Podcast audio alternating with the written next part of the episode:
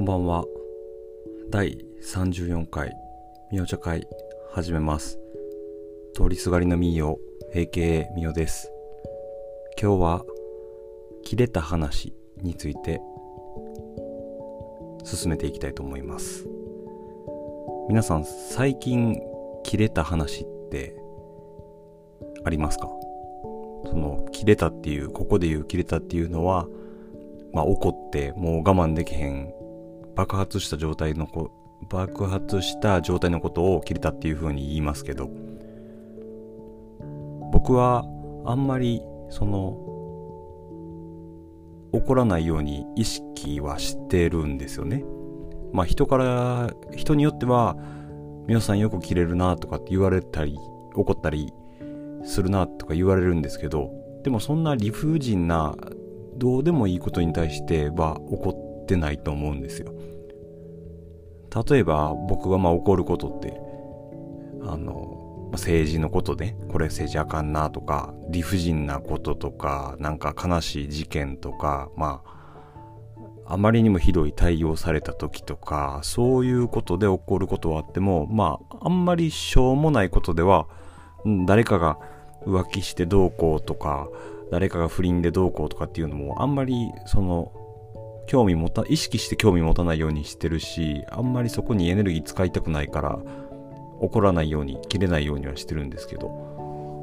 まあ、関西人っていうねその大阪を一括りにしちゃいけないですけど関西大阪って割とこう短気な人が多くて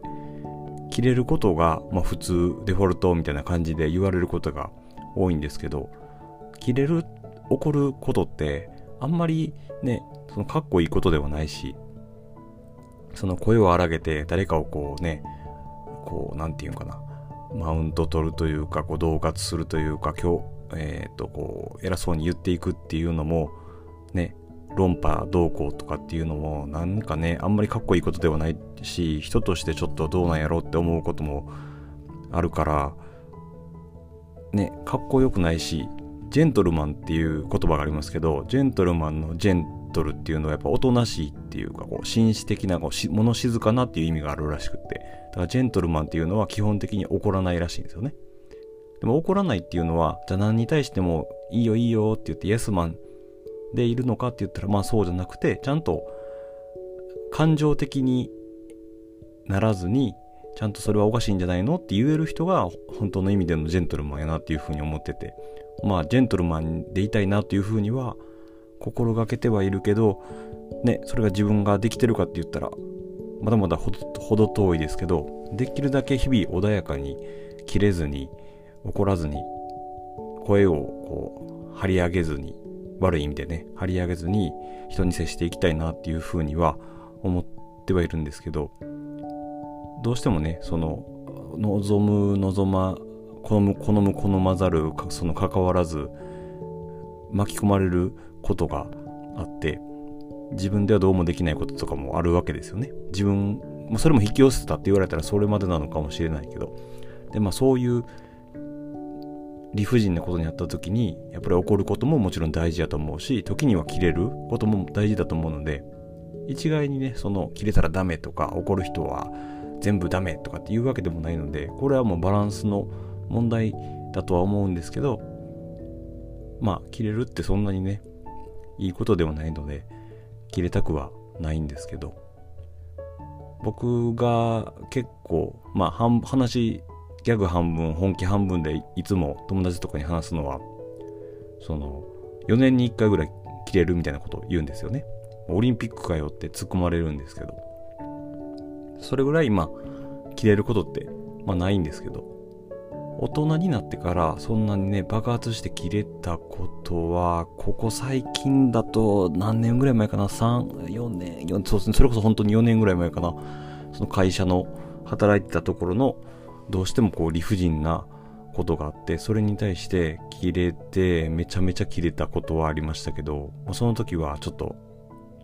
危ない危ない。放送禁止なことを言いそうになるぐらいほんまにこいつうーん。ラオかみたいな感じにね思ったぐらい本人にも言ったぐらいやばかったんですけど。でもそれはねまあ第三者から見ても、まあ、怒りすぎやっていう部分はあったとしても間違ったことで切れたわけじゃないし、そんなに変なことで怒ってるわけじゃないし、ましてや自分のことで怒ったわけじゃないんで、その切れたのは人としては、紳士、ジェントルマンとしてはダサいとは思うけど、人としては間違ってなかったなっていうふうに思うので、僕の中では納得のいくキレって言ったらおかしいですけど、まあ、正しいキレやったのかなっていうふうに今でも後悔はないって言ったら変ですけど、思ってます。で、まあ、その切れないようにしていて、その、まあ、身内がここ数ヶ月、ちょっとまあ僕に対して、こう、結構ね、僕のその、なんていうのかな、ライフスタイルというか、その、やり方について、まあ、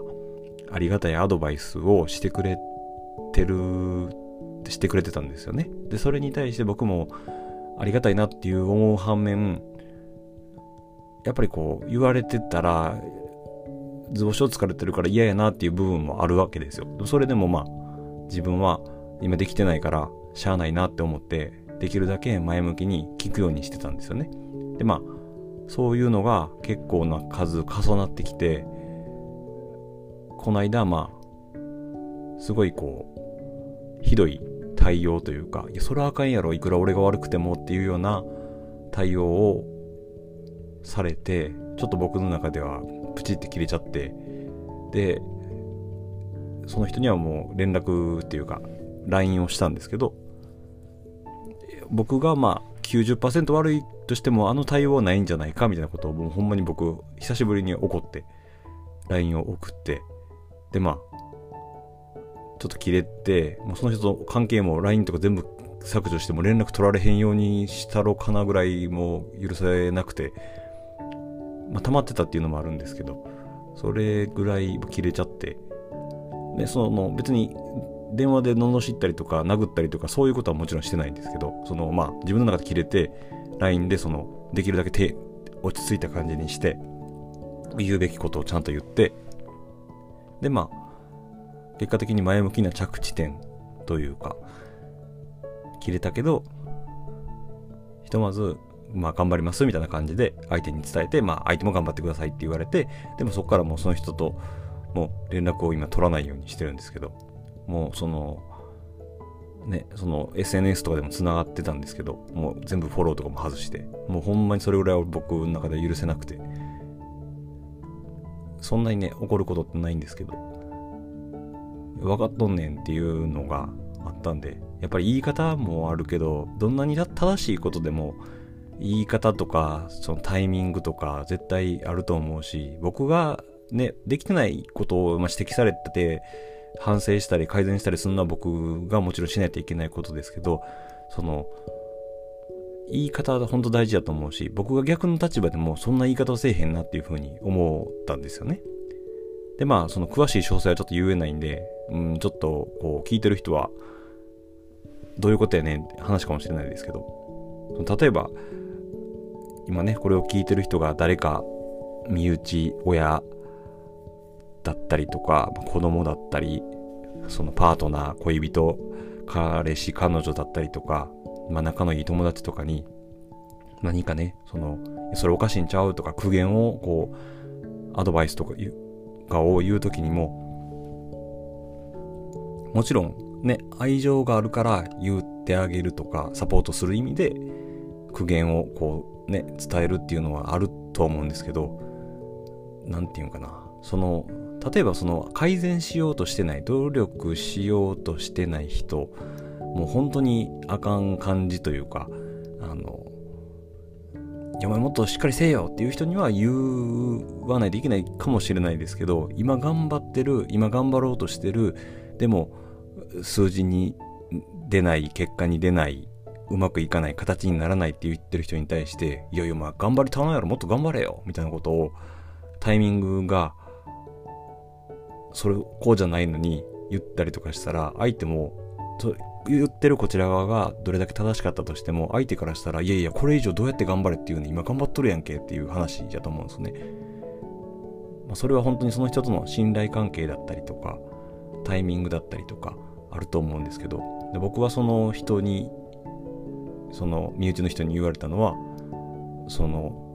僕はその人のことをもちろん好きやしそれで嫌いになってはないけど、えー、みたいな感じだったんですよね。なんかその僕の中で許せないラインを超えちゃったんで、ちょっと本当に、うん、どうしようかなっていう感じではあるんですけど、それ、まあ、それを伝えて、今け、ひとまず落ち着いてるんですけど、今これを話しててもちょっとこうイラついてくるぐらい、イラつく態度やったんで、なんかね、その、言って言えば、今僕がその、とあることで頑張ってて、それに対して結果が伴ってなかったんですよね。で、それで、まあ、僕の中ではそれが悩みというか、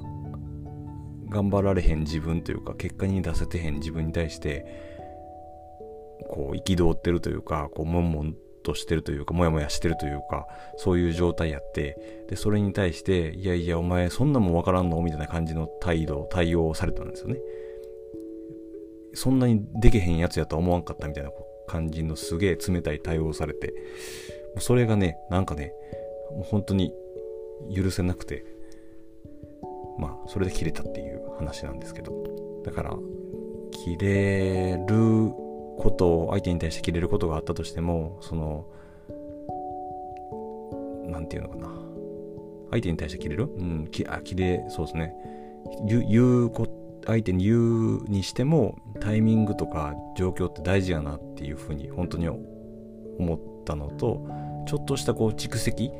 一個ずつは、それは相手がどうこう、状況はまあ別として相手がどういう状況かにももちろんよるけど、うん、ちょっとずつこ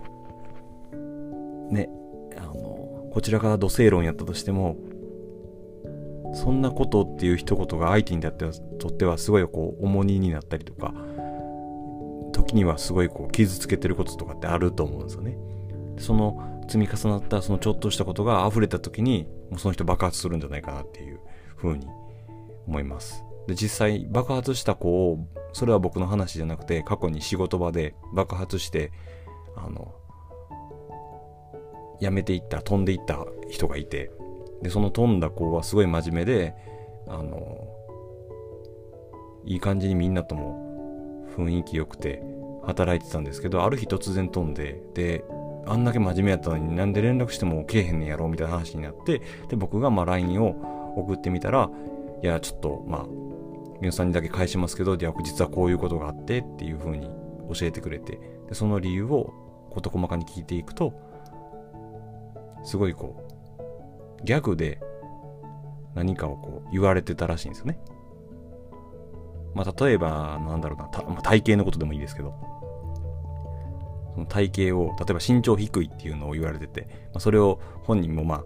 気にしてないわけじゃなかったけど、その言われて、まあ、そのギャグにしてたんですね。まあ身長低いな、みたいな感じで言われてて、いやいや、低いけどなんかこれ、小回りいいからとかって言ってもギャグで返してたらしいんですよ。で、返してて、それをまあギャグで返してて、それもみんなも笑ってて、それをまあ、よしと思って、そのネタにする方もどんどんどんどんそれがエスカレートしていって、だんだんだんだんそれがひどい感じの、もう言ったら、小さい、身長小さいなから、